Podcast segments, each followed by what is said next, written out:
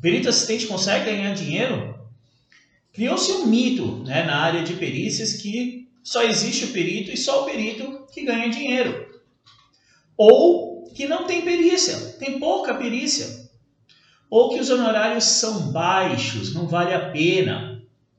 A verdade é que muitos tratam o perito assistente como o patinho feio da área de perícias. Né? Porque é o perito que vale, é o perito que tem status. Tem muita gente que acha que o perito assistente é o cara que trabalha pro perito, como um assistente administrativo ali, uh, digitando os laudos. E não é nada disso. O perito assistente é o cara que é protagonista da perícia, junto com o perito. É ele que vai fazer o mesmo trabalho que o perito faz, só que em favor das partes, como eu já comentei.